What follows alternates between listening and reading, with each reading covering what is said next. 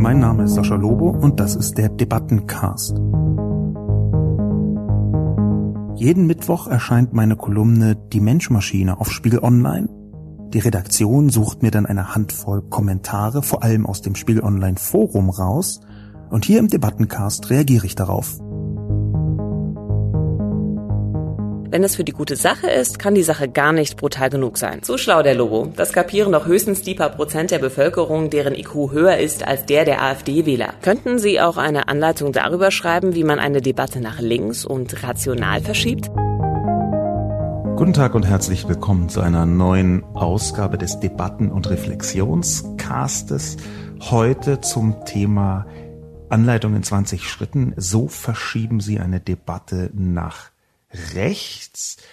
Eine Bemerkung vorab. Beim letzten Mal, bei der letzten Ausgabe, die wir zu dritt gestaltet haben mit Annetta Kahane und Anne Helm, habe ich ärgerlicherweise aus purer Ahnungslosigkeit mehrere technische Fehler gemacht. Die Qualität war deshalb, ja, ich würde schon sagen, unterirdisch. Dafür möchte ich mich bei den Hörerinnen und Hörern ausdrücklich entschuldigen. Ich probiere alles, damit es nicht wieder vorkommt.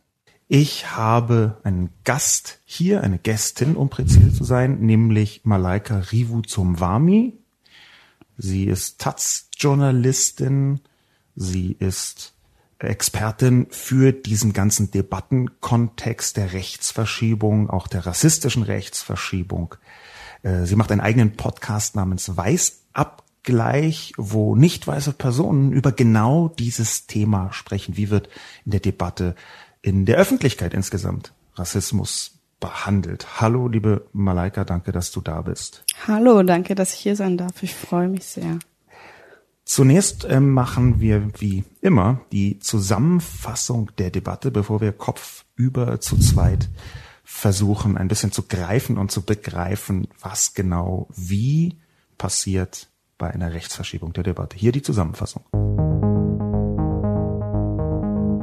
Selbst Konservative sagen inzwischen, dass der Mord an Walter Lübcke auch eine Folge aufgeheizter rechter Kommunikation ist.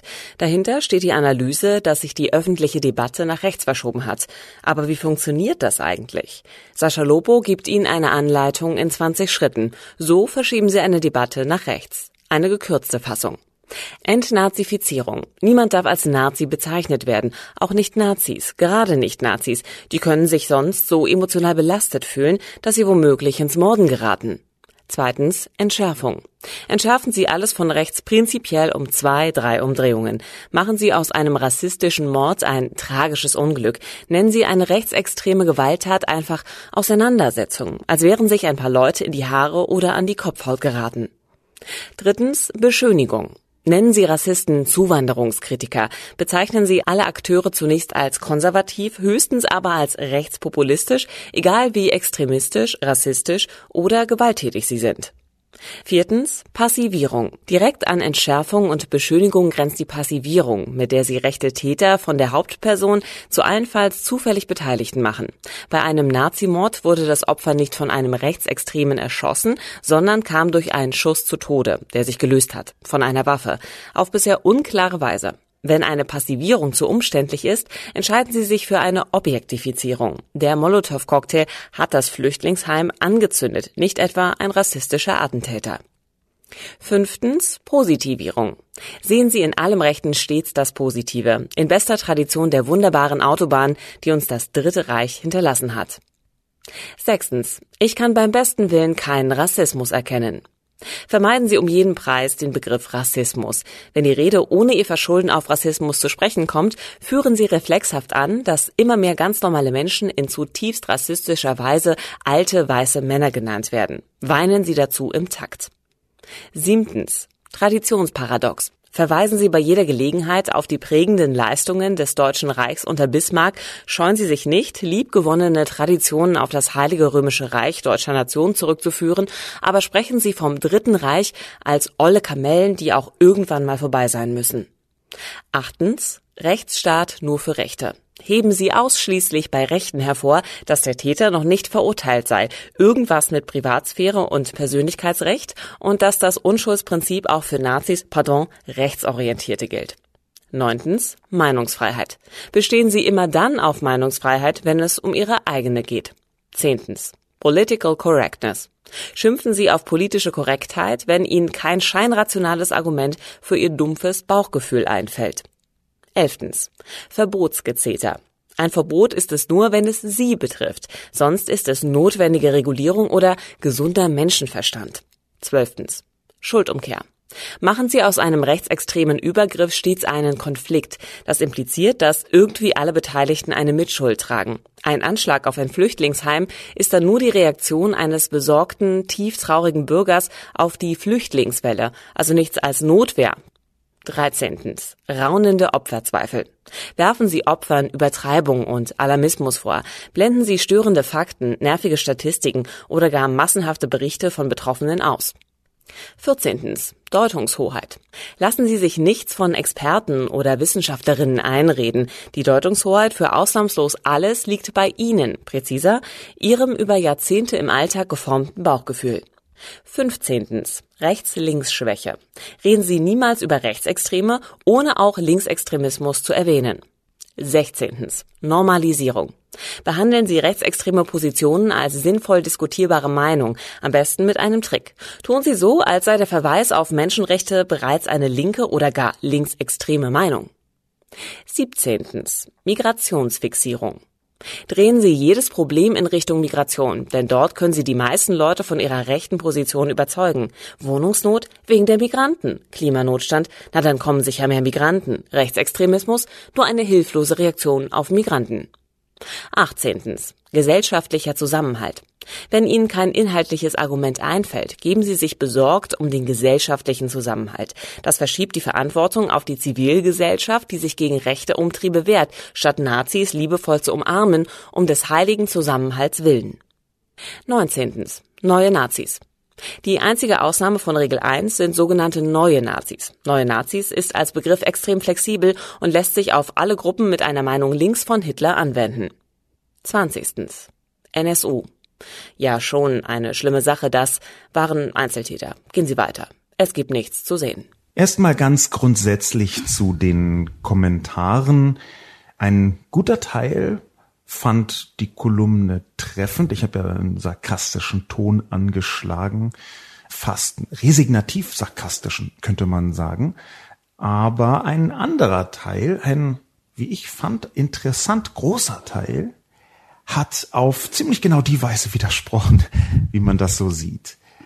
Malaika, du hast eigene Erfahrungen, nicht nur auf der Expertinnenseite, sondern auch auf der Seite derjenigen, die selber betroffen sind. Und wie hast du die Debattenverschiebung nach rechts in den letzten Jahren wahrgenommen? Ich glaube, wir haben in den letzten Jahren mitunter dank spezieller Parteien ein Phänomen wieder erlebt, was so geht in die Richtung etwas sagen, dann relativieren, weil man merkt, war doch nicht so cool, aber eigentlich nicht so meinen. Und plötzlich ist es im öffentlichen Diskurs vollkommen okay, erstmal Schwachsinn rauszuhauen, um dann zu sagen, ja, aber ganz so gemeint habe ich es ja doch nicht und eigentlich unterm Strich ist ja nicht so schlimm und nehmt's doch nicht so persönlich. Und das ist so ein Punkt, da werde ich ehrlich gesagt ganz empfindlich, weil all die Menschen, die sich angesprochen fühlen, die sich vom Kopf gestoßen fühlen, die sich verletzt fühlen, wie auch immer, können das gar nicht nicht persönlich nehmen. Und das ist das Problem in dieser ganzen Debatte. Das nicht persönlich nehmen setzt ja auch so ein Abstraktionsvermögen voraus, was man jemandem unterstellen äh, möchte. Es ist dazu aus meiner Sicht äh, sogar ein vergleichsweise deutsches Phänomen, dass man anfängt über Metaebenen zu diskutieren, bevor man die Inhalte diskutiert. Was du beschrieben hast, das ist sehr häufig gerade auch bei AfD-Kommunikation zu beobachten. Ich habe ja aus der Kolumne die AfD absichtlich rausgelassen, weil die sich ohnehin angesprochen fühlt, egal was ich schreibe und ja nicht ganz so unrecht, ähm, weil sie eine der Haupttreiber von dieser Rechtsverschiebung ist. Ähm, also erstmal so einen großen Kommunikationsfladen in den Raum zu setzen, dann zu schauen, wie wirkt das und wenn man merkt, man hat offenbar irgendwie eine Grenze überschritten, auch absichtlich, dann wieder so halb zurückzurudern. Das ist, das hast du eben beschrieben, das habe ich jetzt in der Kolumne zum Beispiel nicht so intensiv abgebildet. Es gab eine ganze Reihe von, von Punkten, die man hätte ergänzen können. Das ist ja ein trauriger Teil dieses Phänomens. Das ist sehr komplex, auch wenn am Ende die Zielrichtung einfach ist, nämlich eine, eine rechte Diskurshoheit zu bekommen, gibt es eine Vielzahl von Mechanismen, der, den du beschrieben hast. Der hängt aber auch damit zusammen, dass man so eine Rechtsverschiebung der Debatte natürlich nicht über Nacht erreicht, sondern dass man Schrittchen für Schrittchen Dinge sagbar macht, die früher einen riesen Aufschrei hervorgerufen hätten und Konsequenzen. Und heute ist der Aufschrei vielleicht nicht ganz so groß und die Konsequenzen sind sehr selten geworden. Es gibt ein soziologisches Phänomen, ein diskurssoziologisches Phänomen namens Overton Window von Joseph Overton, der gesagt hat, dass ein bestimmtes Fenster des nicht sanktionierbar Sagbaren existiert, was man erweitern kann. Und was auch mit jeder Äußerung erweitert wird. Darauf spielst du an. Das ist also eine Strategie, Sachen erst zu sagen und es dann wieder halb zurückzunehmen.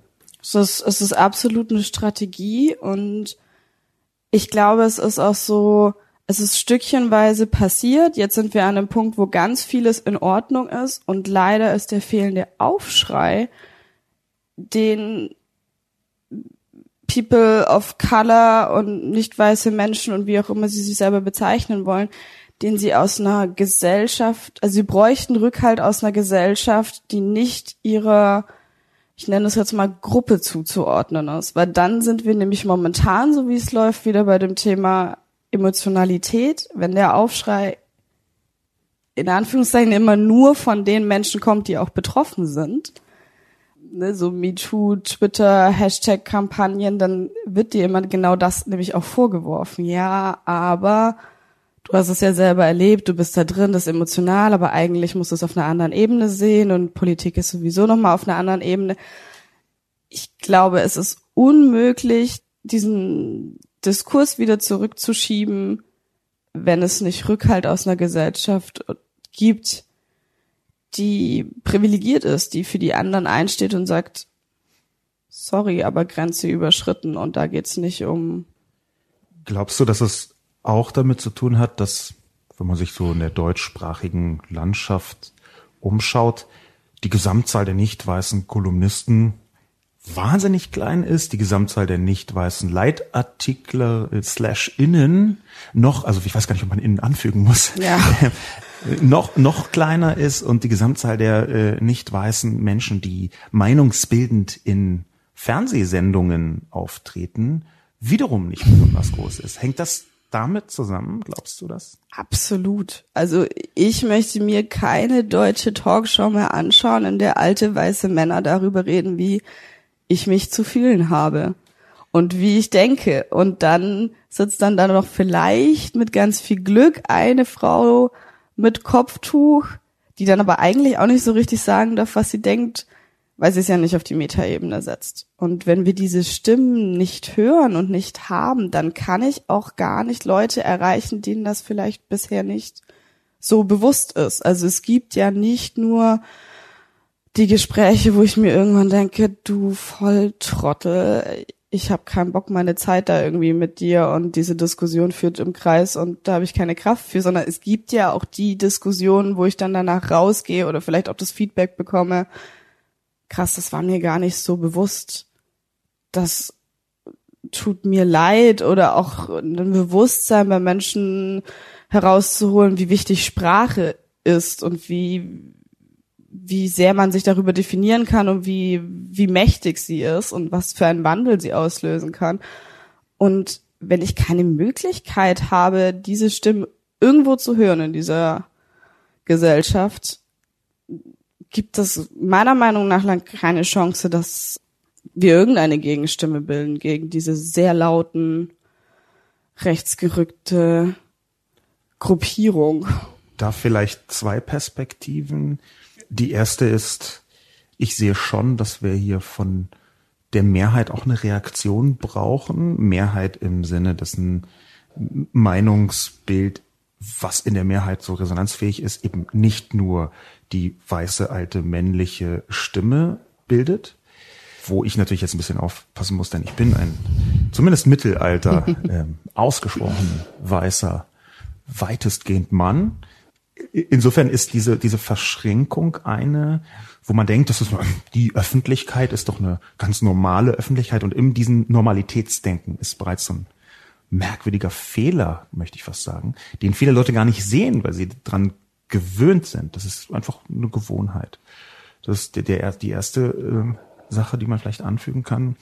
Und der zweite Punkt ist vielleicht nochmal äh, eingehen darauf, dass so wahnsinnig viele Menschen jetzt entweder überrascht sind oder überrascht tun, dass rechtsextreme Menschen umbringen. Und nicht irgendwelche Menschen, denn es geht ja auch bei dem Mord an Lübcke einfach gerade nicht darum, wie unser über alles geliebter Innenminister Horst Seehofer gesagt hat, um uns alle. Es geht um Menschen, die sich ganz explizit gegen Rassisten stellen. Der Mord an Lübcke ist, auch wenn Lübcke selbst weiß ist, ein Rassistenmord, weil er sich für rassistisch verfolgte Menschen eingesetzt hat. Das ist nicht eine Attacke auf alle, sondern auf eine bestimmte Gruppierung, auf mehrere bestimmte Gruppierungen. Und das wird halt so unterschlagen. Ja, ich, ich glaube, dass es manchmal schwierig ist, einfach festzustellen, ich gehöre einer privilegierten Gruppe an, ich lebe ein privilegiertes Leben hier und dadurch stelle ich mich nicht über jemanden, sondern das ist eine Tatsache, das erkenne ich an, das ist auch in Ordnung so und trotzdem kann ich sehen, was rechts und links passiert. Also für den Diskurs ist natürlich de, de, der Fall die absolute Katastrophe, weil genau das passiert, äh, was ich mir ja eigentlich wünschen würde, ne? Von einer von einer privilegierten weißen Person Rückhalt zu bekommen. Und zwar ja deutlich und dann auch noch in einer Partei oder aus einer Partei, von der ich mir manchmal denke, ähm, ja, sie sollte mal irgendwie das rechte Auge Weiß ich nicht. Weiter, auf oder zu machen, ist jetzt die Frage. also so, sie sind irgendwie auf dem rechten Auge blind. Naja, also, ne, so, eigentlich ist es total toll. Und jetzt ist das passiert, wo natürlich gleich so eine Befürchtung aufkommt, okay, wie viele Menschen denken sich jetzt erst recht den Kopf einziehen, weil das ist gefährlich. Ist es gefährlich. Das, das ist eine, ja? eine komplexe Diskussion insofern, als dass, hm, wenn es also irgendetwas gibt, was dieser Rechtsruck auch in der Debatte, vor allem in der Debatte, gezeigt hat an Positiven, ist es die Macht der Sprache. Lustigerweise wird das von Rechten häufig geleugnet. Es ist doch gar nicht schlimm, wenn man das N-Wort sagt. Das sage ich seit 30 Jahren und so. Äh, da wird doch gleichzeitig darauf bestanden, dass Sprache ein machtvolles Instrument ist und geleugnet, dass Sprache ein machtvolles Instrument äh, auch der der Zuschreibung ist ja, und der der Normalisierung von einem Status quo, der natürlich auch rassistisch sein kann. Ich Absolut. würde gerne äh, so ein bisschen in, in diese Rechtsverschiebungsdebatte einsteigen, was die Kommentare angeht, mhm. nämlich mit den ersten beiden Kommentaren bei Spiegel Online. Der erste ist der wirklich der allererste, der gekommen ist und der zweite bezieht sich darauf. Fred Heine schreibt. Ganz wichtig aber, andersrum dürfen sie in die Vollen greifen. Aus dem Klimawandel machen sie die Erdüberhitzung, die unser dritter Weltkrieg zu werden droht. Wenn es für die gute Sache ist, kann die Sache gar nicht brutal genug sein. Und Onari, der darauf reagiert oder die darauf reagiert, Gleich der erste Beitrag, wirklich lustig. Gleich der erste Beitrag erfüllt vollständig 15. Rechts-Links-Schwäche. Reden Sie nie über Rechte, ohne auch Linke zu erwähnen. Das ist ein Mechanismus, der einem wahnsinnig häufig begegnet. Diese Unfähigkeit, Bedrohung anhand von ganz konkreten Fakten richtig einzuordnen und immer zu sagen, sowohl als auch. Ja, also klar, also immer. Es ist dann so, ja, aber G20, ja, aber damals der Fall hm, hat sich herausgestellt, geflüchteter Mensch aus la la la. Es geht nicht ohne. Es wird immer als Instrument ähm, genommen, um ein Gegenargument zu bringen. Mich persönlich erinnert das ja tatsächlich an so an so Kindergartensituationen. Das ist so, ja, okay, ich habe die Person geschlagen, aber eigentlich hat sie mir ja vorher mein Teddybär weggenommen und ähm, sich eine Reihe weiter vorne in der Müslischlange angestellt. Also, ne, es ist so, ja, das, das stimmt, wenn es irgendwie zusammengehört, dann sage ich nicht, dass man irgendwie Aspekte ausblenden soll, nur da, das sind Äpfel mit Birnen und einfach mal hinzustehen und zu sagen, ja, de facto, das ist jetzt scheiße und dann gibt's noch ganz viele andere Scheiße, aber die hat damit nichts zu tun. Das ist unmöglich. Eine der Anmerkungen, die auf Twitter kamen von verschiedenen Menschen, bezieht sich genau darauf, auf diese Rechts-Links-Schwäche. Es gibt die sogenannte Hufeisen-Theorie, die Ende des 20. Jahrhunderts aufkam und die so ein bisschen in die Richtung geht, dass sie Extreme sich gleichen und auch gleich schlimm sein und gleich äh, totalitär sein in ihren politischen Ausprägungen. Diese Hufeisentheorie ähm, kommt so aus der Mitte der Bürgerlichkeit, um es mal ganz vorsichtig zu sagen, äh, zu beschreiben. Und sie ist schon so eine Art Selbstvergewisserung. Ähm, rechts, äh, aber auch links. Ähm.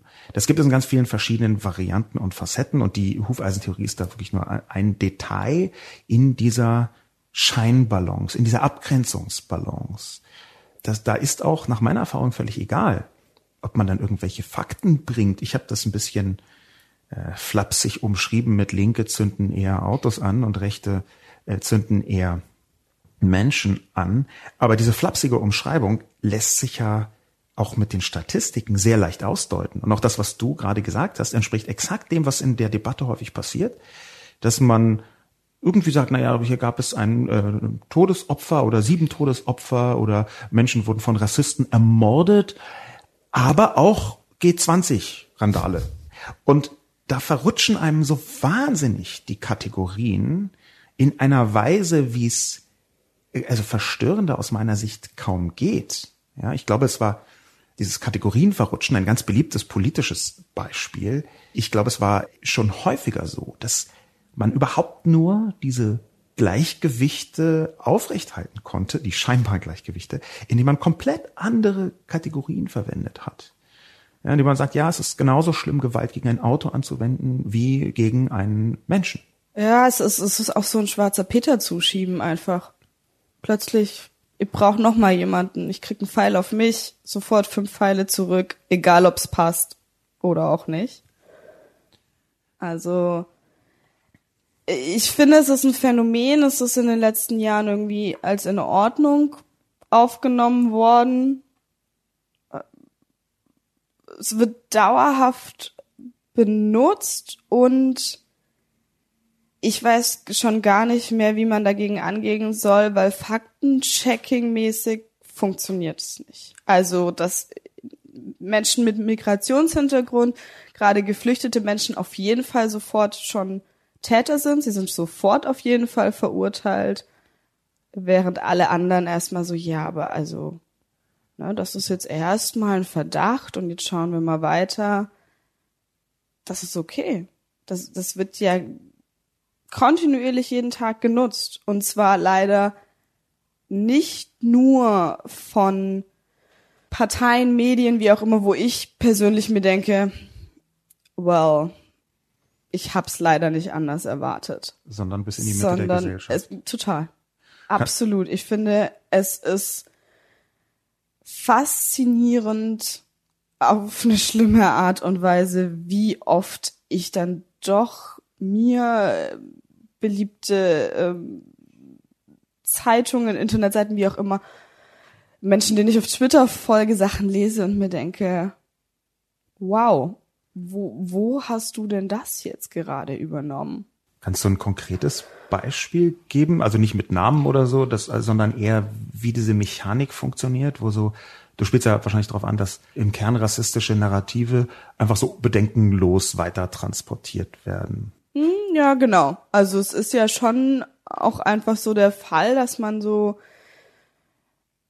ja, jetzt ohne irgendwelche einzelnen Twitter-Posts weitergeben zu können, dass Dinge groß gemacht werden, die noch gar nicht feststehen und über anderes wird geschwiegen. Also erinnern wir uns an Kantholz und äh, ja. ne, plötzlich gab es Titelseiten, die alle waren so, oh mein Gott, wir stehen da dagegen, egal wen es getroffen hat, was ja im Kern total richtig ist.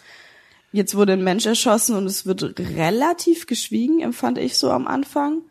Ja. Ähm, das ist vielleicht deswegen ein sehr, sehr interessantes, ich manchmal so hilflos nenne ich einfach Sachen interessant, wo ich, aber müssen wir einfach alle durch. Was ich daran wirklich bezeichnend ist das bessere Wort fand, ist, dass eigentlich die Herangehensweise im Mordfall Lübcke gar keine war, wo ich sagen würde, da haben sich katastrophal die Medien verhalten, sondern mhm. zu dem Zeitpunkt, als es wirklich nur Mutmaßungen waren. Es gab ja verschiedene Spuren am Anfang, als es nur Mutmaßungen waren. Da ist eine gewisse Zurückhaltung aus meiner Sicht sogar richtig. Absolut. Das Problem war die absolut fehlende Zurückhaltung beim Fall Magnitz. Ja. Und die war, ich habe das versucht nachzuverfolgen, ich habe auch überlegt, ob ich mal drüber schreibe, die war begründet in einer ziemlich krassen Tatsache, nämlich, dass man von der ersten Minute an quer durch die erwachsenen Medienlandschaft, wie ich die redaktionellen Medien mal nennen möchte, die Deutung der AfD eins zu eins übernommen hat, ohne zu hinterfragen. Das heißt, die AfD hatte einen eigenen Spin mit reingebracht und Vermutungen oder Unterstellungen oder sogar Falschbehauptungen als Tatsache verkauft und die redaktionelle Medienlandschaft von Nachrichtenagenturen über die größten Leitmedien, die im deutschen Sprachraum jemals und so weiter und so fort, haben das alle völlig kritiklos in vielen Fällen, in manchen Fällen auch nicht kritiklos, aber in den meisten Fällen kritiklos eins zu eins übernommen. Die AfD sagt, es müssen linksradikale Täter sein, also waren es linksradikale Täter. Der AfD sagt, es gab ein Kantholz, also kennt heute jeder in Deutschland und jede in Deutschland den Begriff Kantholz und verbindet ihn mit einem in Anführungszeichen Attentat auf der AfD. Jede Form von vorsichtiger Zurückhaltung, die bei Lübcke angewendet worden ist, hat komplett gefehlt. Und der Unterschied war, man hat der AfD eins zu eins ihren Quark abgenommen in diesem Fall. Ja, und ich, ich finde, es ist schon interessant, dass man plötzlich dieses sich wahrscheinlich selber als ähm, Mitte-Links bezeichnende Spektrum sofort meinte, nee, wir müssen jetzt zeigen, dass also dass wir das äh, akzeptieren, ne? dass das dass da was schiefgelaufen ist, dass es das schlimm ist, dass wir jetzt nicht irgendwie relativieren. Wir gehen jetzt praktisch ins andere Extrem über, als dass die AfD machen würde, wäre der Fall genau andersrum. Und ich find's spannend und ehrlich gesagt war es für mich unerklärlich, wo dieses, wo dieses Gefühl herkommt. Ich habe eine Vermutung. Es ist eine wahnsinnig traurige Vermutung. Wie so vieles an diesem Ja, das ist, das ist wahr. Meine Vermutung ist, dass steter Tropfen höhlt den Stein. Ist zwar nur ein Spruch, es gibt aber eine mhm. ganze Reihe von auch psychologischen Studien, die darauf hindeuten, nämlich, dass die ständige Opferpose der Rechten irgendwann Widerhall findet, auch und gerade in den bürgerlichen Köpfen und Medien. Will sagen, die Opferpose ist das klassische rechte Öffentlichkeitsinstrument. Das hat eine ganze Reihe von teilweise bestürzenden Gründen. Einer der Punkte ist, dass ähm, aus meiner Sicht rechte und rechtsextreme Politik fast immer zumindest einen vorgewalthaften Zustand erreichen möchte. Hm. Und die Opferpose erlaubt dir, diejenige Pose einzunehmen, wo Gewalt am gesellschaftlich leichtesten akzeptiert wird, nämlich Selbstverteidigung. In dem Moment, wo du angegriffen wirst, in dem Moment, wo du das Opfer bist, darfst du absolut legitimiert von der Gesellschaft zurückschlagen. Das ist übrigens ein Narrativ, was sich durchzieht durch die ganze Debatte in der Rechtsverschiebung. Es ist wirklich so, dass ich auch als Artikel, äh, als Reaktion auf meinen, meine Kolumnen, ich habe mehrere darüber geschrieben, gelesen habe, dass sich Stefan Ernst, der den Mord gestanden hat, dass ich Stefan Ernst in gewisser Weise ja nur verteidigt habe. Mhm. Dass er zurückgeschlagen habe und dass die eigentliche Attacke von Leuten wie Lübcke ausgehe. In dem Tenor lässt sich sogar eine Pressemitteilung der AfD lesen, die jetzt genau zu diesem Thema veröffentlicht wurde. Du, du machst äh, ja. Gesichter der Fassungslosigkeit. ja, also das ist absurd. Ich, das, ist, das ist wirklich traurig. Also es ist nicht, das ist nicht nur traurig, ich finde, es ist angsterregend.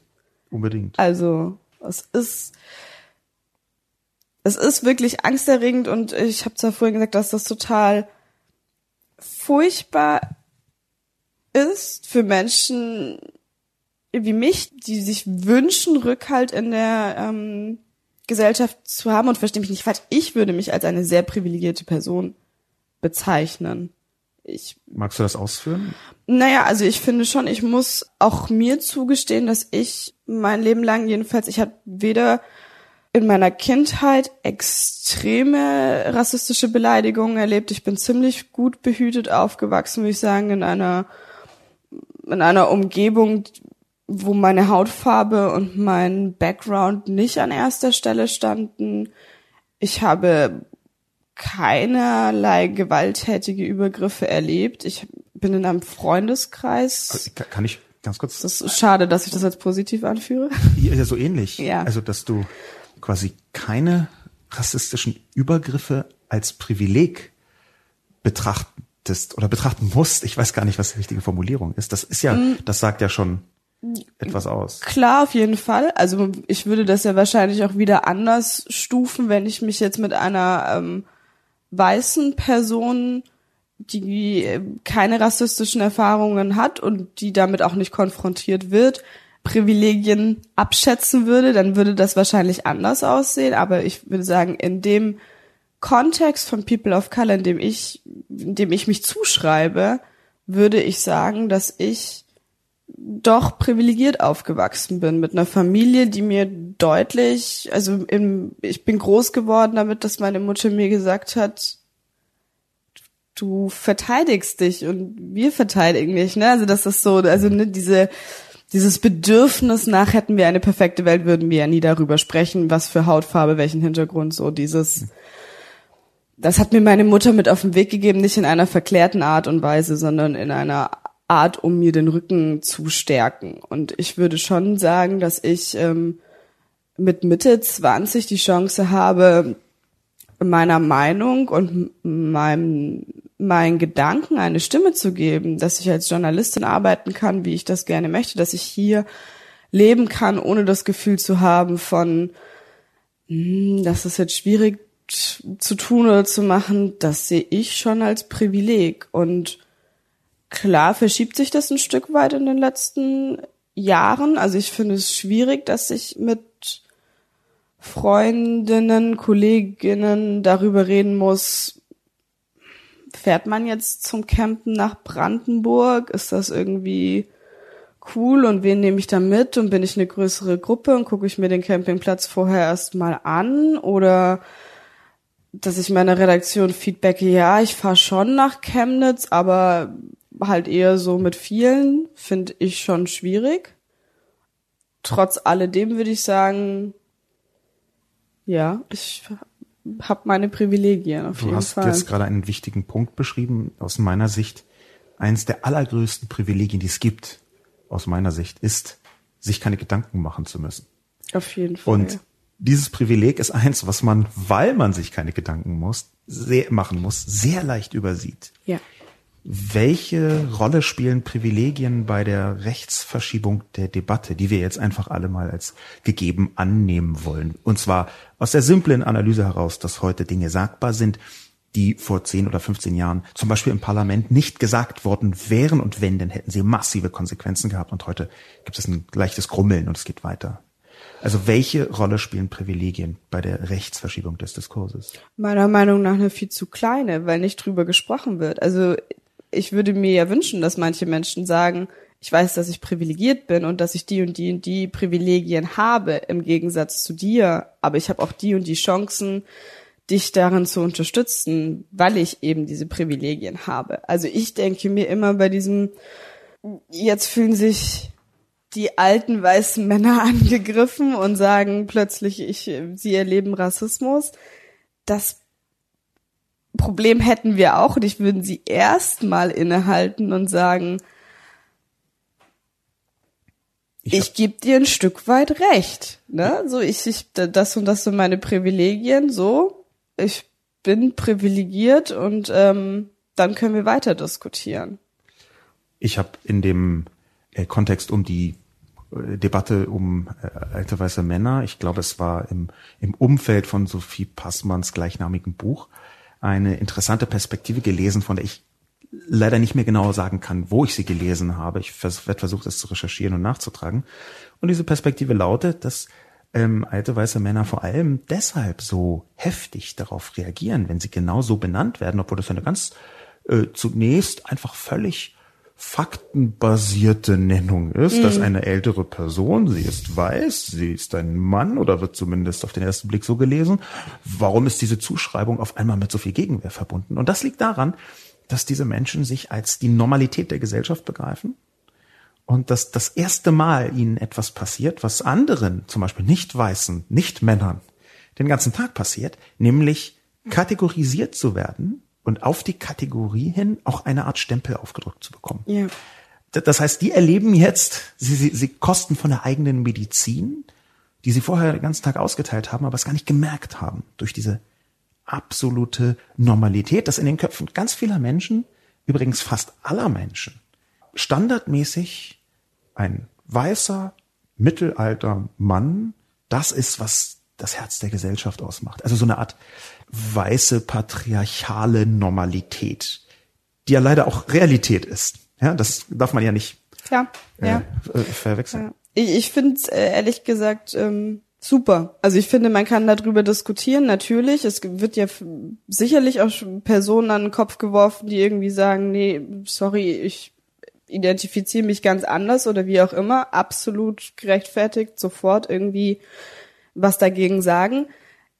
Ich finde es nur gut, wenn eine große ähm, privilegierte, dominante Gruppierung in unserer Gesellschaft auch mal einen Namen verpasst bekommt von außen, den sie sich ja. nicht selber gegeben haben. Das ist interessant. Denn damit leben alle nicht weißen Menschen. Also mir wird mein ganzes Leben gesagt, wie ich mich zu bezeichnen habe. Oder auch schöne Momente, wo ich herkomme oder wie auch immer. Also es, alle wissen es ja meistens besser und sagen mir, du bist schwarz, ich sehe dich als braune Person, ne, wie auch immer, ich sehe dich als geflüchtete Person, toll, dass du so gut Deutsch sprichst, da, da könnte man jetzt ewig lang drüber reden.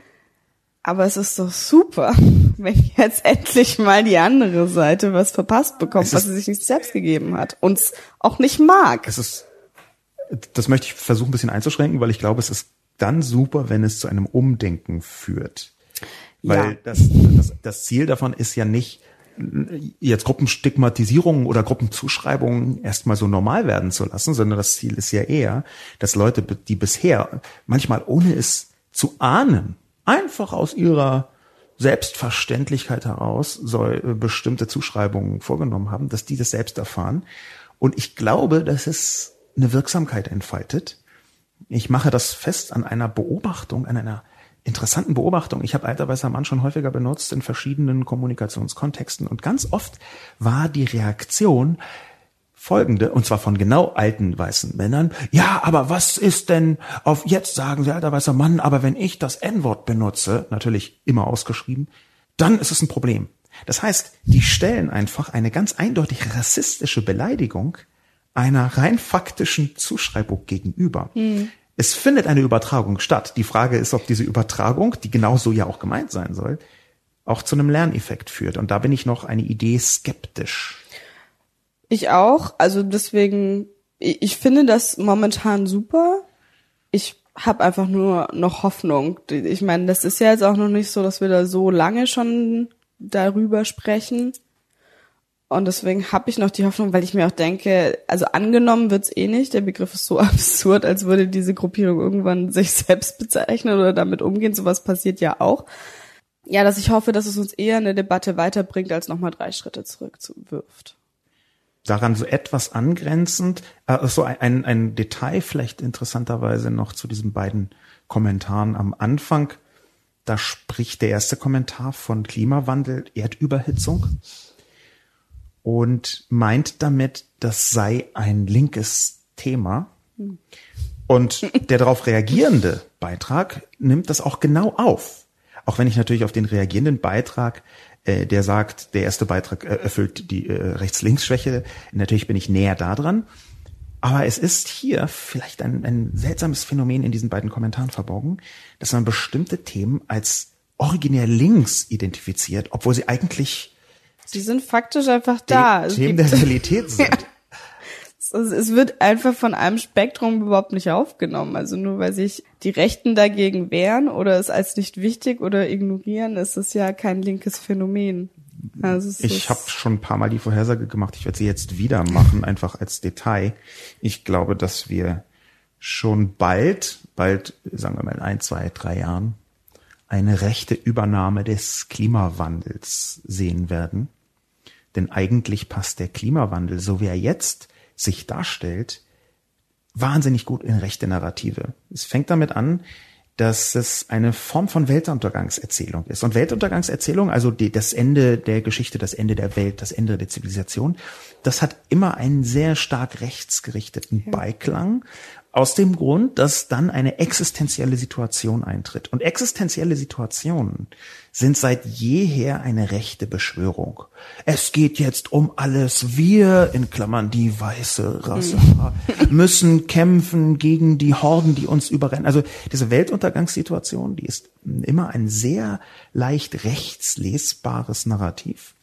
Es geht damit weiter, dass natürlich der Klimawandel auch nach ähm, Meinung übrigens von vielen Migrationssoziologen eine große Rolle spielt bei Migrationsbewegungen. Wenig verwunderlich. Natürlich ist ein ärmeres Land mit nicht so guter Infrastruktur im Zweifel wesentlich härter von Klimawandel und Naturkatastrophen getroffen als ein reiches Land, was, wo eine gute Infrastruktur vorhanden ist. Und ich glaube, dass das ineinandergreifend dazu führen wird, dass Klimawandel bald nicht mehr nur ein linkes Thema ist, sondern bald ein sehr, sehr rechtes Thema ist. Und dann wird es interessant zu sein, ob die im Moment eher linke Erzählung, Klimawandel führt zum Weltuntergang, wir müssen sofort dagegen unternehmen, ob das dann sich noch aufrechterhalten lässt in der Debatte. Es wäre traurig, wenn nicht. Wenn sie dann wieder zurückweicht, weil ihnen das Thema genommen wird. Das ist, glaube ich, ein Fehler.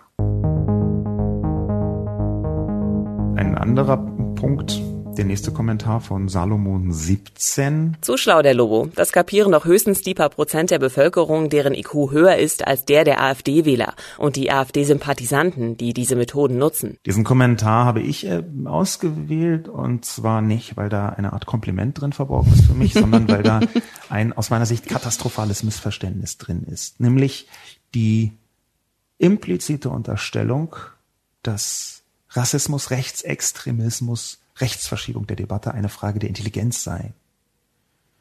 Das halte ich für ein extrem kontraproduktives, ich nenne es mal Missverständnis. Absolut. Wäre es das, wäre das Problem vielleicht gar nicht so groß. also weiß ich nicht. Vielleicht ist es auch nur eine Vermutung. Aber nein, wir sind schon lange über den Punkt hinaus, wo man irgendwie sagen kann, ah, hups, da war ich jung und dumm. Und habe deswegen gesagt X und bin deswegen auf meiner Twitter-Tastatur ausgerutscht. Nein. Interessanterweise vielleicht nur kurz angefügt, es gibt Menschen, das habe ich auch lernen müssen, man, man lernt ja wahnsinnig viel im Moment, wenn man auch nur die Bohne eines Interesses in die Welt hat. Ich habe gelernt vor einiger Zeit, dass ähm, dumm ein Begriff ist, den sehr viele Menschen ableistisch, also behindertenfeindlich deuten. Ich habe mir schon überlegt, wie man stattdessen sprechen kann. Ein Teil der Debatte entsteht auch daraus, dass man wow ja, man, das ist, wie gesagt, ein Teil der Debatte entsteht, glaube ich, auch daraus, dass ähm, Menschen bestimmte Begrifflichkeit fehlen, in dem Moment, wo sie merken, dass die alte, in Anführungszeichen normale, aber eigentlich doch nur gewohnte Sprache ab Werk überfrachtet, durchdrungen ist von allen möglichen Menschenfeindlichkeiten. Hm. Dass also die ganz normale Sprache des 20. Jahrhunderts, die man ganz normal empfindet, im Sinne gar nicht normal ist, sondern eine Vielzahl von Wertungen enthält. Gerade das N-Wort ist, das steht in Schulbüchern, mit denen ich noch zur Schule gegangen bin, in Biologieschulbüchern, steht es einfach so, als könne man das ganz normal benutzen. Und es haben viele Leute normal benutzt. Ein Teil der Verschiebung der Debatte, gerade der Teil, der so Political Correctness betrifft, der hat ja auch damit zu tun, dass sich nach und nach diese alte Sprache entpuppt als durchdrungen von Abwertungen. Ja, ist sie auf jeden Fall. Also äh, das Beispiel, was du jetzt gerade angeführt hast, ist mir ist mir neu. Ähm, ich glaube, dass das ein großes Problem ist tatsächlich, weil das ist also für die, für die meisten ähm, die bezeichnen es als anstrengend, also als anstrengend zu gendern, als anstrengend irgendwie auf ihre Sprache zu achten. Und das schiebe ich jetzt gar nicht nur dem rechten Kontext zu. Das ist einfach also, für alle anstrengend. Für alle, also genau, es ist auch einfach vielleicht auch anstrengend, dass das ähm, nötig ist in unserer Sprache, dass sie sich verändern muss. Das ist bestimmt einigen mehr im Kopf, als dass sie versuchen, daran was zu verändern. Ich glaube, auch da sind wir wieder mal beim Thema mitunter ähm, Privilegien. Menschen, die da nicht, die immer dominant angesprochen werden, denen fällt natürlich nicht auf, dass unsere Sprache alt und überholt ist. Was meinst du mit dominant angesprochen werden? Naja, also wenn ich jetzt ähm, immer in der männlichen Form spreche, dann fällt mir nicht unbedingt auf, dass ich ausgeschlossen werde. Also ah, okay, schön ja. finde ich zum Beispiel, wenn man so auf der Straße entlang läuft und so Berufe, na, wie sagt man, Jobausschreibungen sieht an so äh, Autos oder so, ne? Und das ist immer so Kollegen gesucht. Mhm. Und dann steht zwar unten männlich, weiblich und ich denke mir so, ja, spricht mich jetzt nicht an. Ja. so, ne? Und Klar, wenn ich als Mann da dran vorbeilaufen würde, weiß ich noch nicht. nicht mal, würde man noch nicht mal drüber nachdenken. Eben, ich würde mich ja angesprochen fühlen. Also es ist das Privileg, dass sich keine Gedanken machen absolut, müssen. genau. Und das ähm, zieht sich durch und ich glaube, dass es den Rechten gut in die Hände spielt, wenn Dinge anstrengend sind und wenn Veränderungen anstehen dann damit holt man viele Menschen ab, für die das einfach so so ein Gefühl von, ich kann doch nicht ständig mein ganzes Leben über den Haufen schmeißen. Wir, wir kommen hier an einen wahnsinnig haarigen Punkt, äh, aus meiner Sicht äh, haarigen Punkt, weil verschiedene Mechanismen ineinander greifen, ja. wo man teilweise auch so ganz klassisch linke Positionen kaum sinnvoll aufrechterhalten kann oder möchte. Der erste Punkt ist, wenn du ansprichst, dass es Rechten gut passt, und das würde ich unterstützen, wenn Dinge anstrengend sind. Wir leben in einer Zeit, die von dramatischen Veränderungen geprägt sind. Es ist ganz viel anstrengend. Absolut. Was würde das in deiner Deutung bedeuten? Wie viel von dem Rechtsruck und der angrenzenden Rechtsverschiebung der Debatte ist einfach Überforderung? Und das ist deswegen schwierig, weil sich natürlich äh, Rassisten nicht aus Überforderung bilden, aber gleichzeitig sehen wir, dass ein Teil des Rassismus immer schon da war, bloß in Köpfen nicht so richtig die Gelegenheit hatte, hervorzuquellen. Und das ist ein Teil der Debatte, der aus meiner Sicht gar nicht so häufig besprochen wird, weil er auch mit ein bisschen mit ähm, Verantwortung zu tun hat, weil er ein bisschen mit äh, Erklärung oder sogar mit Entschuldigung zu tun hat. Die armen Menschen konnten gar nicht anders, als Rassisten zu werden, weil sie so überfordert werden. Das ist natürlich Quatsch als Lesart, aber das, was dahinter steht, gerade bei der Sprache, wie viel von diesem Debattenverschiebungsmoment nach rechts bezieht sich auf das, was du gesagt hast mit der Überforderung von Veränderung? Das ist natürlich schwierig, das, das einzukategorieren, wie viel es davon ist, aber ich glaube, es ist so, es ist ein enorm großer Punkt, weil klar gibt es vieles, was vorher schon in den Köpfen war, jetzt ist es irgendwie so direkt vor mir und wird von mir erwartet, dass ich irgendwas ändere. Also jetzt mal aus Sicht von vielen. Ne?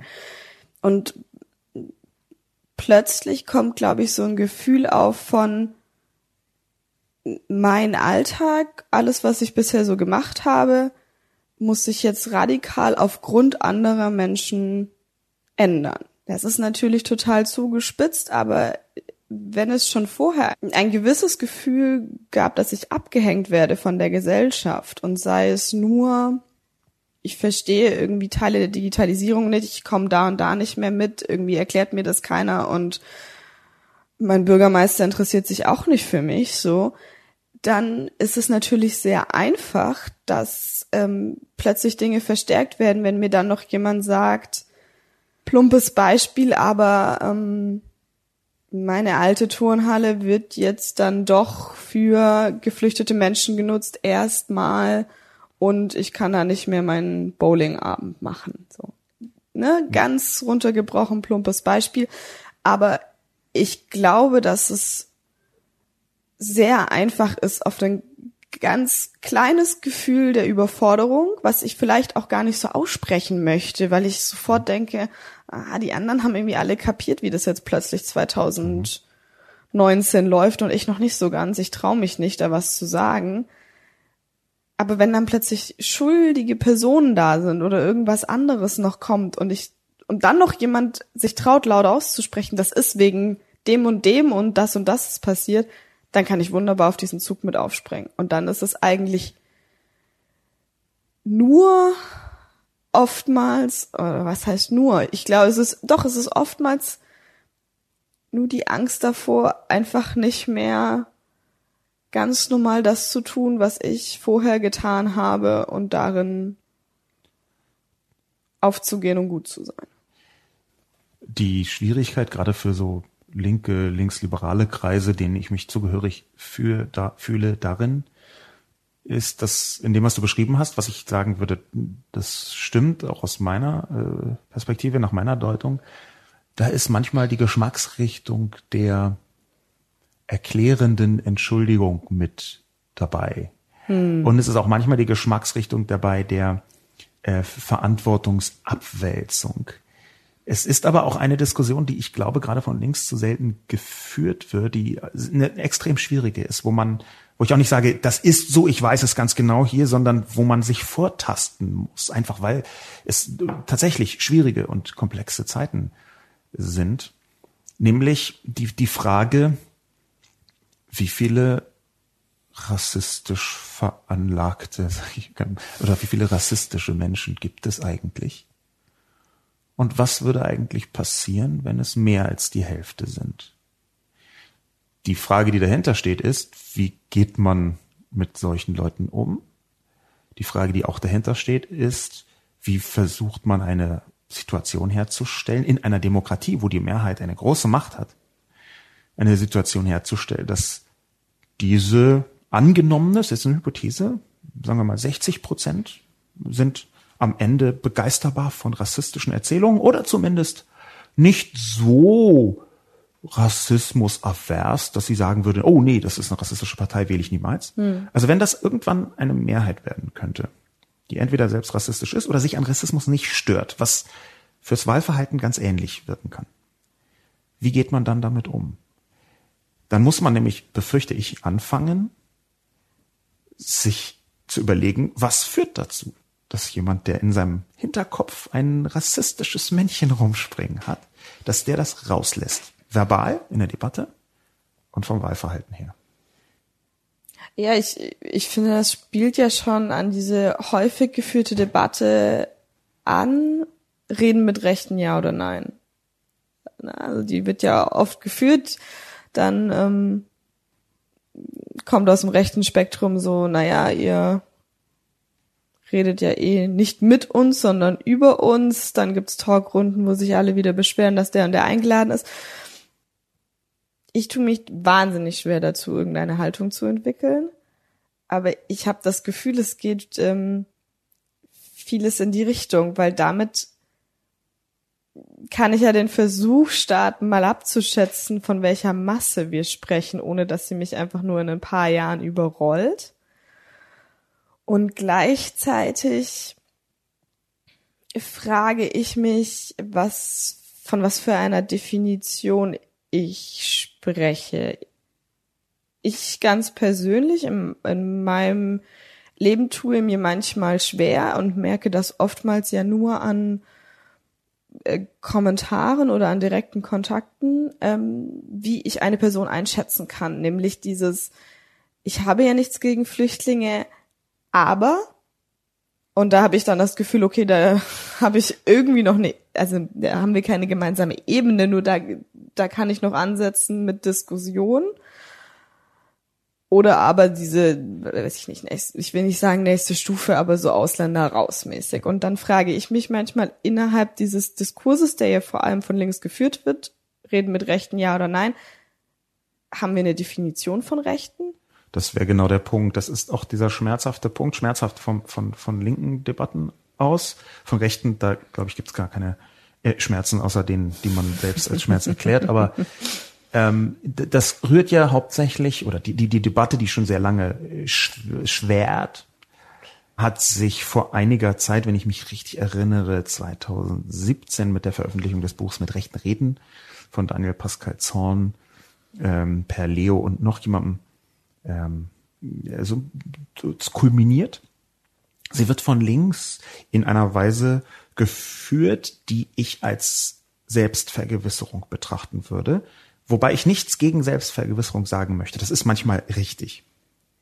Sie wird so geführt, dass man sagt, mit rechten Reden ist katastrophal und bäh und darf nicht passieren. Da würde ich erstmal bis zu einem bestimmten Punkt mitgehen. Und wo ist dieser Punkt?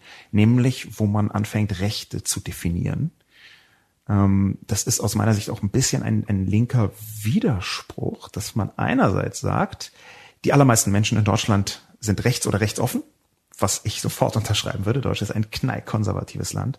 Und nur, dass die Grünen jetzt irgendwie ein paar Prozent mehr haben als sonst, ändert nichts daran, dass einfach konservativ das Mindset dieses Landes ist. Und konservativ ist für mich nicht gleich rechts, aber konservativ kann übergehen in eine gewisse Art von Rechtsoffenheit. Ich zitiere hier Ralf Giordano, der gegen Ende seines Lebens abgedriftet ist, aber in den 90er Jahren noch ein ganz klares moralisches Mindset hatte, da im Spiegel 92 gesagt hat, Konservative sind unfähig, Rechte als Feinde zu begreifen.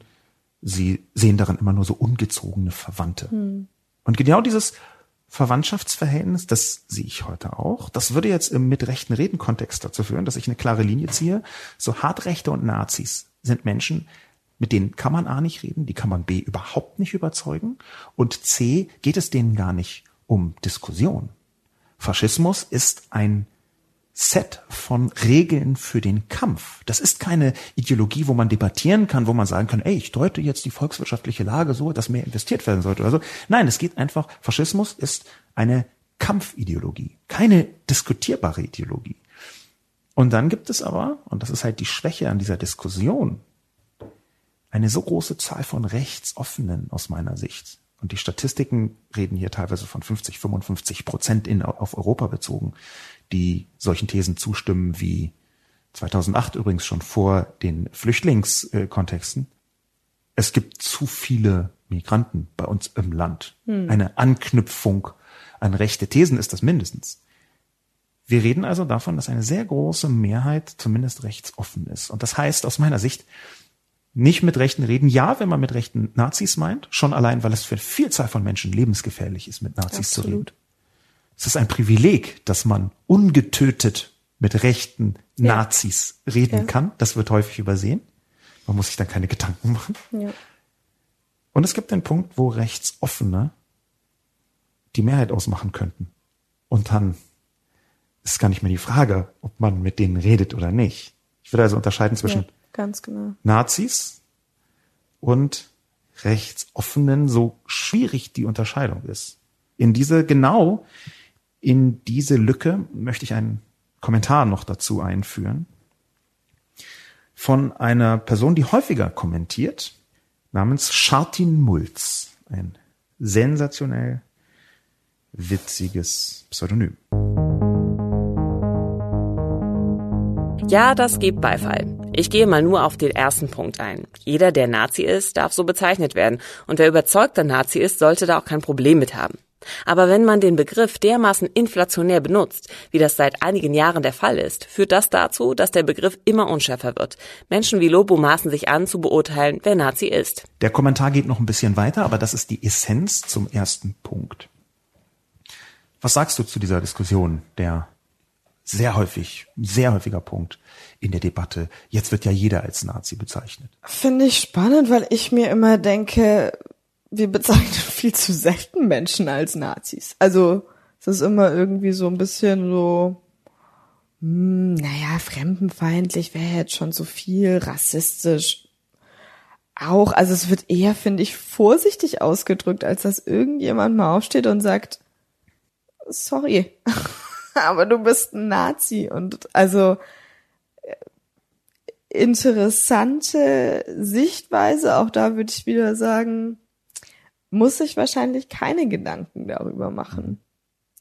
Also ich glaube, wir sind sehr, nee, vorsichtig ist das falsche Wort. Es wird nicht ausgesprochen. Also da sind wir ja schon wieder bei einer Debatte zu verschieben. Es, ähm, das ist vielleicht eine Grundproblematik der ganzen Rechtsverschiebung der Debatte, dass so selten unterschieden wird, vielleicht auch weil die Unterscheidung gar nicht mehr so leicht ist, zwischen der großen medialen Öffentlichkeit mit redaktionellen Medien, sagen wir mal so Süddeutsche Zeitung, Spiegel, mhm. Welt und deren entsprechenden Internetauftritte, Tagesschau und so weiter und so fort. Und diesen Suböffentlichkeiten in sozialen Medien. In den großen Öffentlichkeiten redaktionell, da ist die Bezeichnung als Nazi wirklich extrem selten. Manchmal werden Leute als Neonazis bezeichnet, aber dann müssen sie wirklich schon mit Hitlergruß ja. ähm, äh, quasi die Holocaust-Leugnung betreiben, aktiv, und dann werden sie 20 Minuten lang als Neonazis bezeichnet. Aber die Bezeichnung Nazi, die ist in diesen Medien sehr unüblich. Da gibt es auch eine Verharmlosungstendenz. Komma, aber die Bezeichnung Nazi in diesen Suböffentlichkeiten, in den digital-medialen, sozialmedialen Öffentlichkeiten, die ist tatsächlich extrem häufig. Also ich werde bei fast jeder Kolumne als Nazi bezeichnet. So als Linksnazi, als Rotnazi, hm. als grüner Nazi, als was auch immer, Feminazi. Also gibt es alle Geschmacksrichtungen. Da ist Nazi ein, ein Standardvokabel. Diese Unterscheidung, die ist ja wahrscheinlich auch mit dafür verantwortlich für diese, es klafft ja hier in der Wahrnehmung auseinander, die Absolut. von dir und die von Chartin Mulz. Ja, also total. Es ist eine Wahrnehmung, die ich nicht habe, aber wahrscheinlich auch aus dem einfachen Grund, dass ich ähm, versuche, mich aus diesen äh, Kommentarspalten, Twitter-Diskussionen weitestgehend rauszuhalten. Und zwar nicht, weil ich sage, ähm, die sind nicht wichtig. Ich glaube, die sind total wichtig. Ich glaube, dass da ganz viele Menschen Großartiges leisten, sich da immer wieder mit Leuten auseinanderzusetzen, so und da irgendwie Dinge zu versuchen und klarzustellen. Ich für mich habe irgendwann an einem Punkt entschieden, dass das mir zu nahe geht und da Lebensenergie reinfließt, die ich nicht, also die möchte ich nicht hergeben für so einen rechten Internet-Mob. Also das, das ist mir zu anstrengend. So deswegen, also ja, würde ich total unterschreiben. Das sind zwei verschiedene Wahrnehmungen, weil ich da bewusst und meiner Meinung nach auch legitim etwas ausblende, von dem ich irgendwie weiß, dass es passiert, aber ich für mich entschieden habe, ich absolut. versuche mich da fernzuhalten. Also ich absolut im Sinne, das ist natürlich das legitim auszublenden. Das ist für jede Person legitim. Ich glaube, dass man in bestimmten privaten Kontexten wenig Vorwürfe machen kann, jemandem, wenn er bestimmte Sphären nicht wahrnehmen möchte oder kann. Ja. Das, das ist nicht der Stil, äh, mit dem man im Netz umgehen kann. Die Debatte, aber das deutet ja auch Schartin Mulz in dem Kommentar an, die kommt früher oder später auf den Definitionspunkt. Auch die gesamte mhm. Verschiebung der äh, Debatte nach rechts, die wir unterstellen, die die meisten Menschen von links unterstellen, die so inzwischen sogar konservative Menschen beobachtet haben. Also diese Verschiebung der Debatte, die hängt ganz eng an Definitionen. Und da schreibt Chartin Molz, ich zitiere es nochmal, dass äh, Menschen wie ich wir maßen uns an zu beurteilen, wer Nazi ist. Wer darf's denn? Also, das, ne, ist, das ist so eine. Das, genau, da werden äh, sofort die Gegenfrage. Es waren ganz, ganz viele Kommentare. Sie fragen, was ist denn rechts? Man muss doch erstmal sagen, was rechts ist und was links ist. Und da gibt's doch auch manchmal keine Unterschiede und manchmal doch. Diese Anmaßung der Definition. Hast du da eine Lösung? Weil natürlich bis zu einem bestimmten Punkt stimmt es. Also ich habe eine Diskurs macht mit einer Kolumne auf Spiegel Online, die gar nicht so klein ist. Ähm, mhm. In so großen Leitmedien haben das sehr viele Leute, aber das kann man erstmal nicht leugnen, dass Spiegel Online so ein national relevantes Medium ja. ist. Und da hat man eine gewisse Diskursmacht. Und die Frage ist schon, wie kommt eine Beurteilung legitim oder gesellschaftlich legitimiert vielleicht zustande? Äh, hier ist ein Nazi und da ist kein Nazi. Wo verläuft die Grenze? Wo genau verläuft die Grenze? Ich glaube, die Grenze ist super schwierig. Also so, weil es irgendwie in so furchtbaren Grauschattierungen Richtung dunkel-schwarz läuft oder so. Weiß nicht, wie auch immer man das ähm, bezeichnen möchte.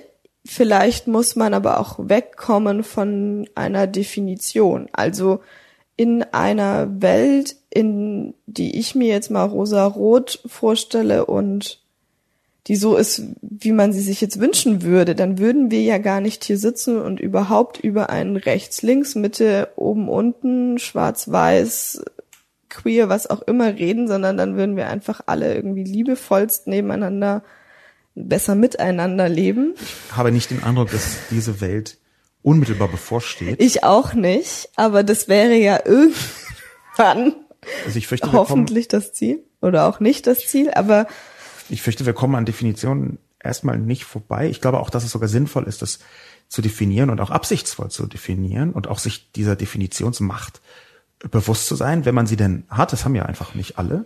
Aber die Frage ist, ähm, also wahrscheinlich ja, man muss es irgendwie, man muss irgendwas definieren, aber wer definiert es? Weil, also sollen wir jetzt ein Gremium einrufen, in dem irgendwie jeder, ähm, jedes, jeder vertreten ist? Also das ist mein Problem. Sobald das von einer Seite kommt, die irgendwie sagt so, super gut, wir haben jetzt hier irgendwas, so ein Leitfaden, ähm, weil uns die ganze Zeit vorgeworfen wurde, wir definieren und, und entscheiden, dann wird der ja auch sofort in Frage gestellt. Mein, mein größter Unterschied zu klassisch Linken ist, dass ich äh, nicht Etatist bin und auch nicht Zentralist.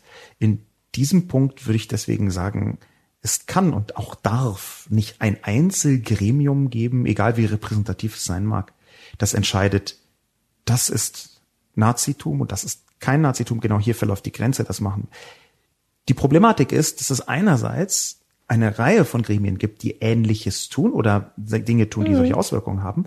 Das ist aber andererseits das, was, woran ich glaube, eine Art große gesellschaftliche Verhandlung ist. Dieser Verhandlung sind sich viele Menschen gar nicht so bewusst, aber es gibt diese Verhandlung und die wird von einer Öffentlichkeit, häufig auch von einer Fachöffentlichkeit geführt, die dann über Medien repräsentiert wird, die so eindringt in die Köpfe und Debatten. Und da gibt es eigentlich ziemlich klare Definitionen, weil Nazi einfach ein Begriff ist, den man historisch fantastisch greifen kann. Da gibt es umfangreichste Forschung dazu, ähm, ab welchem Punkt äh, jemand so rechtsextrem ist, dass so eine Bezeichnung wie Nazi, das ist ja eine umgangssprachliche, ja. keine wissenschaftliche Bezeichnung, dass die trifft. Ja, und da wäre meine Haltung, mh, dass wir, wenn wir eine Menschenfeindlichkeit und eine Gewaltbereitschaft und auch eine unerbittliche Gnadenlosigkeit der ideologischen Umsetzung von diesen beiden Faktoren haben, dass wir dann über eine Grenze hinaus sind, wo man legitim gesellschaftlich von Nazi sprechen kann. Also ich würde dem Schartin Mulz antworten, ja, ja, ist es richtig. Ich maße mir an, zu beurteilen, wer Nazi ist, aber mein Wort zählt nur dann, wenn es eine gesellschaftliche Resonanz entfalten kann, wenn also eine Art großer Konsens darüber besteht, dass bestimmte Verhaltensweisen, wie sagen wir mal ein Hitlergruß oder das öffentliche Zeigen von einem Hakenkreuz, dass das nur Dinge sind, die ein Nazi tut. Also das hört sich jetzt ein bisschen banal an, aber ich, ich befürchte, auf darauf läuft es hinaus. Es werden ja heute sogar Leute nicht Nazi genannt, die tatsächlich Hitlergrüße tun. Ja. Also das, das ist ja. ja die Absurdität. Ja. Ich, ich glaube, ähm, man wird diesen Gegenwind nie loswerden. Denn es ist kein, es ist fast unmöglich, ähm, das in einem Satz zu erklären und äh, zu erklären oder ne, ich möchte nicht das Wort rechtfertigen nutzen, aber zu sagen, warum man jetzt die Bezeichnung Nazi benutzt hat. Und da habe ich dann schon wieder das Gefühl, da wird dann weder zugehört, beziehungsweise sofort gesagt, ja, aber das ist doch irgendwie jetzt deine Erklärung, deine Rechtfertigung, wie auch immer. Ich würde schon davon ausgehen, dass es eine gesellschaftliche Debatte darum gibt, was zum Beispiel rechts ist, was ist rechtsradikal, was ist rechtsextrem. Das auf jeden Fall. Was ist Nazi? Und ich glaube auch schon, dass da natürlich öffentliche Definitionen und politische Definitionen sich vermischen mit privaten und persönlichen Definitionen. Hm. Ähm, Im Internet am häufigsten bisher habe ich Rechtschreibnazi gelesen, also eine Art ironische Verklärung. Das, das war quasi die ganzen Zehnerjahre hindurch, dass das der Hauptjob von irgendwelchen Trollen äh, Leute als Rechtschreibnazi zu. Aber das sind natürlich Abwandlungen, die hier gar nicht gemeint sind. Interessanterweise habe ich neulich gerade recherchiert, wie der Verfassungsschutz rechtsextrem und rechtsradikal unterscheidet die äh, Definition. Das ist auf dem auf der Seite des Verfassungsschutzes, was auch immer man von ihm hält, und das tun wir ja genau, äh, nachlesbar und für die Verfassungsschutz, ich paraphrasiere das mal, ist rechtsradikal noch eine Haltung, die einem legitimen Meinungsspektrum in einer Demokratie angehört, während rechtsextrem schon eine umstürzlerische Position bezeichnet, die nicht mehr legitim ist. Das ist eine haarige Diskussion. Und vielleicht erahnt man anhand dieser Definition auch so ein ganz kleines bisschen, woher die Schwierigkeiten mit dem Erfassungsschutz zum Beispiel im NSU-Kontext oder im Hans-Georg Maaßen-Kontext oder im Fritsche-Kontext, also der Mann, der für Angela Merkel auf die Geheimdienste aufgepasst hat und der jetzt für die rechtsextreme FPÖ in Österreich arbeitet. Also woher das alles kommt, das nur nebenbei angefügt. Die letzte Perspektive, die ich gerne mit reinnehmen wollen würde, ist ein Kommentar von Knok. Könnten Sie auch eine Anleitung darüber schreiben, wie man eine Debatte nach links und rational verschiebt? Das würde ich nämlich gerne wissen. Wir hätten es nötig. Zwinker Smiley.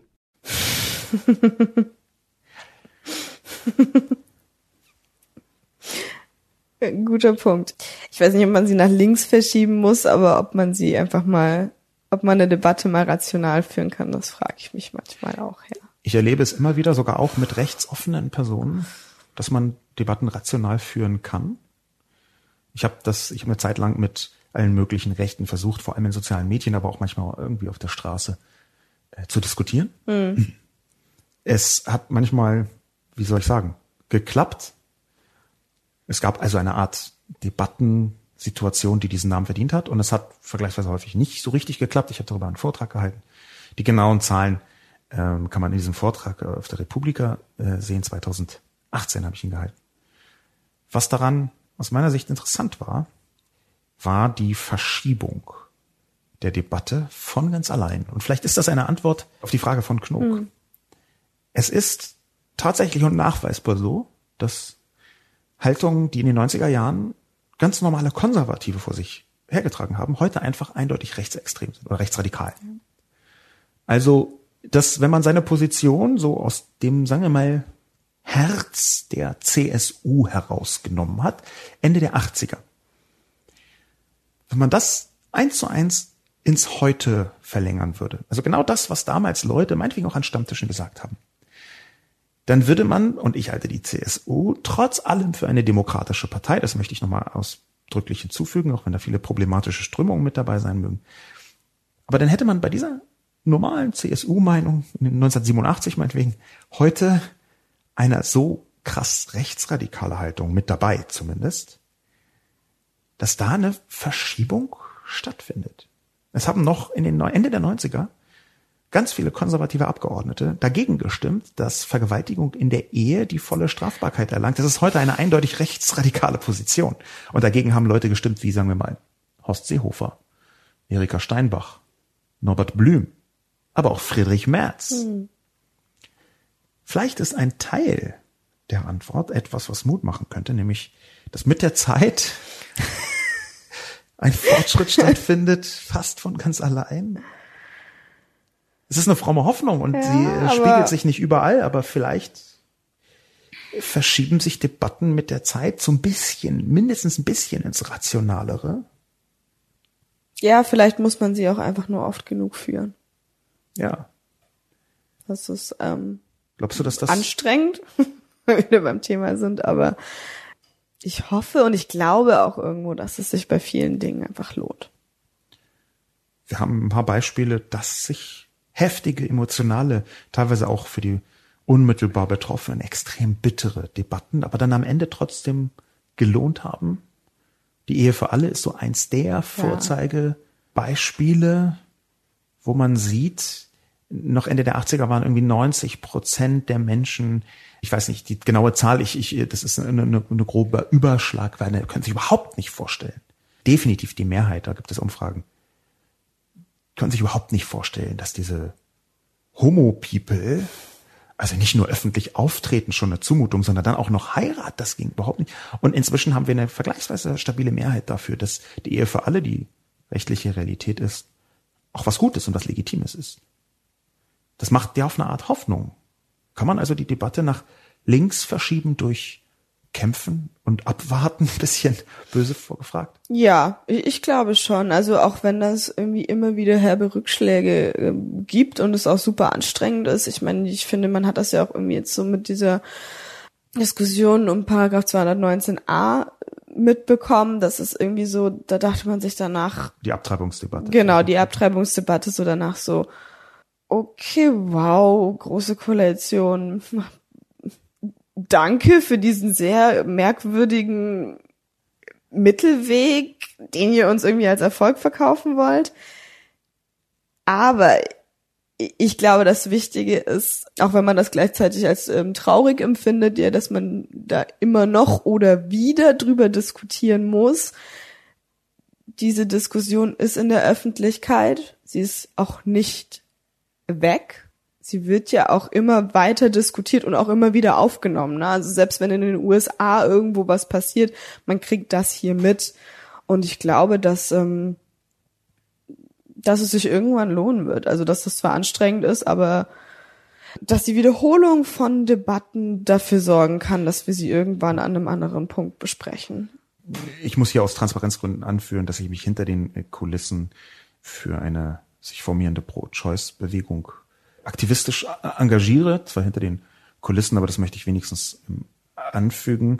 Ich glaube, dass dieses Beispiel auch wiederum ein gutes ist, weil so deutlich wird, dass sich vielleicht langsam durch einen harten, von vielen Menschen geführten Kampf für eine Form von sozialer Gerechtigkeit, die alle betrifft und halt nicht nur äh, weiße Arbeiter in Klammern, ja.